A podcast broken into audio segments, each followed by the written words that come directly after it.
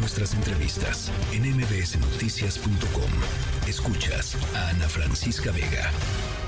Fue Lenia Batres Guadarrama quien, eh, a juicio del presidente López Obrador, eh, hará un mejor papel, o un papel que a él le guste en la Suprema Corte de Justicia de la Nación. Es la quinta ministra de la Suprema Corte de Justicia de la Nación nombrada por el presidente López Obrador, con una larga historia morenista, con una larga historia de colaboración con el propio presidente López Obrador. En, cuando él fue jefe de gobierno, tuvo un par de un par de eh, pues encargos con él en la administración de la Ciudad de México.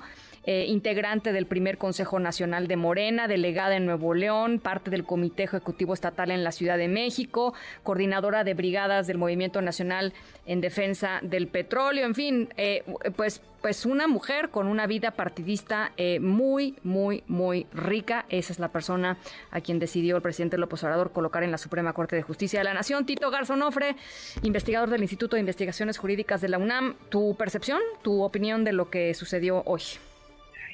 Francisca, ¿qué tal? Buenas tardes, te saludo a ti y a todo el auditorio. A ver, lo que vimos el día de hoy, pues claramente eh, no solamente eh, Andrés Manuel López Obrador se convierte en el primer presidente en la historia de México que nombra de manera directa en ocasión de que el Senado no se puede poner de acuerdo, ¿no? A una una una ministra de la Suprema Corte, sino que en efecto de la terna que estaba en juego, esa terna compuesta por Edelmira Cruz, por Berta Alcalde y por la hora ministra, pues me parece que se decantó por el perfil más partidista, por un perfil cuyas credenciales profesionales pues están lejos de los otros eh, dos perfiles y que al final del día creo que este personaje pues va a ser por lo menos durante los meses que dure eh, todavía presidente eh, Andrés Manuel López Obrador con criterios más políticos que jurídicos, con criterios que realmente puedan demostrar su lealtad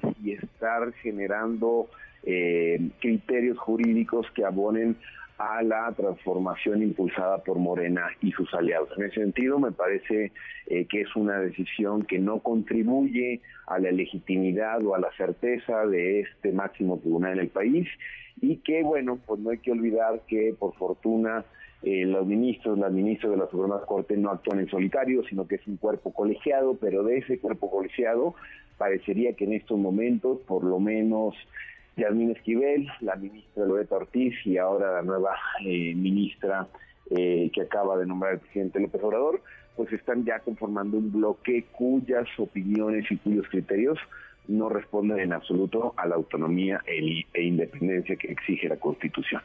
Eh, el nombramiento de, de Lenia Batres, eh, Tito, me, parece, y lo hemos platicado aquí en, varias ocasiones desde que supimos que se iba eh, Arturo Saldívar, el presidente lo, lo, ha reiterado, que ha nombrado hasta, hasta hoy, había nombrado a cuatro ministros de la Suprema Corte y él mismo había dicho, dos me salieron buenos y dos me salieron malos. Las buenas, pues son Yasmín Esquivel y Loreta Ortiz, las buenas para él, pues, ¿no? Porque votan básicamente las decisiones que él quiere que se voten y, del sentido en el que él quiere. Eh, y me parece que aquí, pues trató de reducir al máximo la posibilidad de que le hubiera salido, y lo voy a decir con entrecomillado, otra mala, ¿no? Claro, claro, sí, totalmente de acuerdo. En ese sentido, me parece que sencillamente había un perfil que aquí yo sinceramente Ana cuestiono el trabajo de la oposición y que la oposición parecería que esto lo está celebrando cuando no hay que olvidar que es una designación por 15 años, pero el perfil de Berta Alcalde me parecía un perfil que tiene prestigio dentro del ámbito del derecho penal, que en efecto que es cercana, que tiene vínculos, pero una cosa es precisamente que eh, en una primera votación no se haya alcanzado su nombramiento solamente por siete votos y que el día de hoy pues ya el presidente se decantó en efecto, por la persona que tiene más cercanía, por una persona cuyas declaraciones y cuya preparación pues es completamente eh, muy desastrosa para lo que se espera de una Suprema Corte de Justicia, ¿no? Hay que decirlo también, esta, esta Lenia Batres es la primera persona que viene de una escuela de derecho eh, que se llama Universidad Humanitas, ¿no? Entonces es una escuela de derecho pues de esas que tanto hemos señalado a través de artículos, de libros. Bueno, tu libro, ¿no? Este, tu libro, ¿cómo es? ¿No estudias derecho? ¿No estudian derecho? ¿Cómo es? Sí, claro, no estudia derecho, es la proliferación de las escuelas de derecho, pues de las llamadas escuelas de garacho, escuelas patito, que cada semana en México se abre una de esas escuelas. Bueno, de ahí proviene este personaje, es un personaje que nunca ha pisado un juzgado en su labor profesional y que en ese sentido, pues que en efecto su carrera transita por las diputaciones, transita por más el ámbito político y no necesariamente por el, el ámbito técnico. Entonces, me parece que la curva de aprendizaje va a ser enorme, ¿no? sí, va a ser enorme. Y bueno, es, eh, es lo que pasa, ¿no? Siempre hay una curva de aprendizaje. Los ministros toman cierta distancia una vez que el presidente que los haya nombrado sale del cargo. El caso claro es Arturo Saldívar, que lo nombró Calderón y ahora está muy cercano a, la, a, Morena y a, y a, López Obrador. No, bueno, pues esperemos que eh, Loreta Ortiz o, quizá la nueva integrante, pues una vez que salgan eh, este presidente y esta administración podamos ver realmente algunos de sus criterios más independientes y, autónomos. Bueno, pues ahí está. Eh, eh, es la decisión del presidente López Obrador. Más claro, ni el agua. Tito, gracias como siempre por conversar con nosotros y estamos en comunicación. Te mando un abrazo. Gracias, Ana Felicia, por la invitación y cualquier cosa que andamos. Un abrazo. gracias, Tito Garcionofre.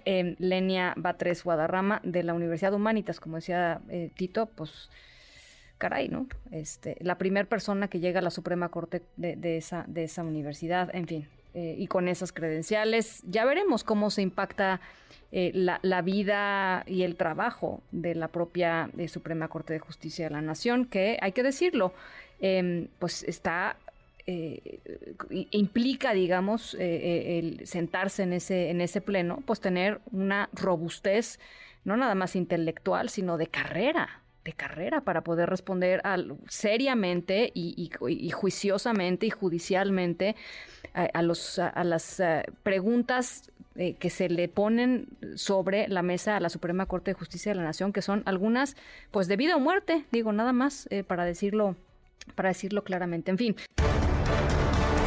Noticias.